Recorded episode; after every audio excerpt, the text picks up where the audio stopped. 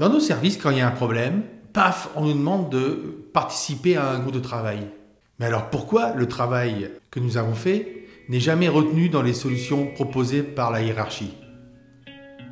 Explication, analyse, c'est tuto. Quand ça coince dans nos services, pour les plannings, l'organisation du travail, les vacances, ou qu'un changement structurel est programmé, un groupe de travail est monté par l'encadrement. Alors, tout ou partie de l'équipe participe à une réflexion collective pour élaborer des pistes, des solutions ou des réponses qui seront soumises à l'approbation des cadres sup ou de la direction. Et c'est là généralement qu'on découvre la supercherie.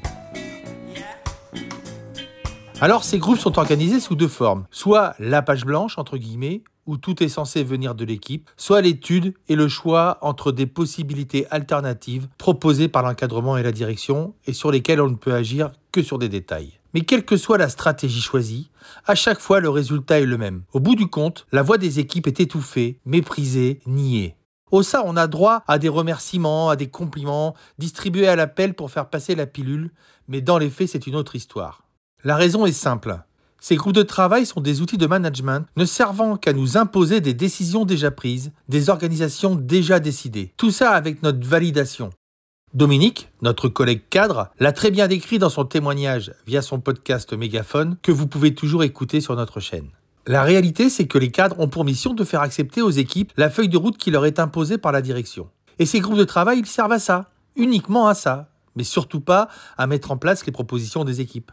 Deux leviers fondamentaux du management sont contenus dans cette stratégie. D'une part, gagner du temps quand le groupe de travail est mis en place suite à une grogne de l'équipe concernant des plannings qui ne passent pas, des procédures dégradées intolérables, des repos supprimés, des vacances sacrifiées ou sur des organisations de travail qui ne sont plus acceptables.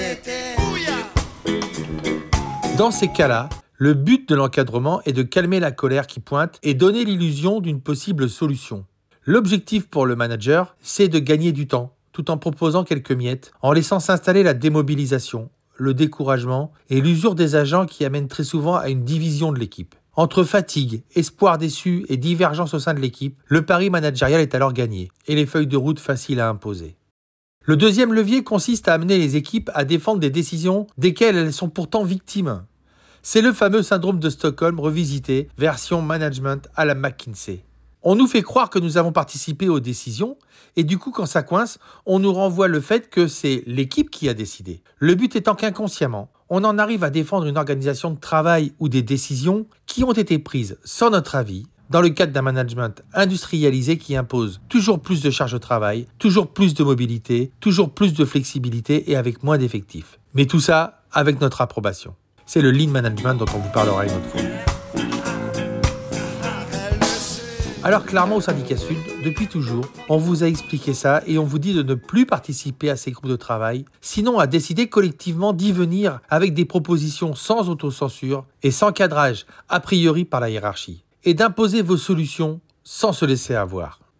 Par exemple, quand l'équipe sait qu'on a besoin de trois aides-soignants, trois infirmiers et deux ASH dans un service, Sud vous appelle à refuser de chercher des solutions pour fonctionner à deux de moins Sinon, vous allez décider des organisations, des plannings ou des répartitions de vacances qui vont soit pérenniser le problème, soit au pire l'aggraver. Car le problème, en fait, c'est le manque d'effectifs dans ce cas-là. Et il n'y a pas d'autre solution que des renforts. Car quand ça va coincer à nouveau, on vous rétorquera que c'est vous qui avez décidé dans le cadre de ces fameux groupes de travail. Le piège se referme.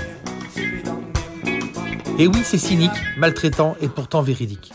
À Sud, on vous accompagne pour que vous repreniez les commandes, que vous retrouviez cette confiance qu'on nous sabote, que vous preniez toute votre place dans les services. Laissez les dirigeants décider, les managers manager, mais positionnez-vous, y compris le cas échéant, en bloquant les solutions qui ne vous vont pas.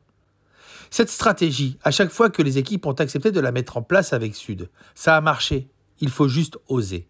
Il est indispensable à ce stade de bien faire comprendre à nos collègues cadres que c'est aussi dans leur intérêt d'arrêter de subir une situation où ils sont entre le marteau et l'enclume. Il faut juste décider collectivement, à suffisamment nombreux, d'arrêter d'être les complices d'une stratégie managériale maltraitante. Écoutez le podcast de notre collègue Dominique et vous comprendrez que Sud n'est pas anti-cadre.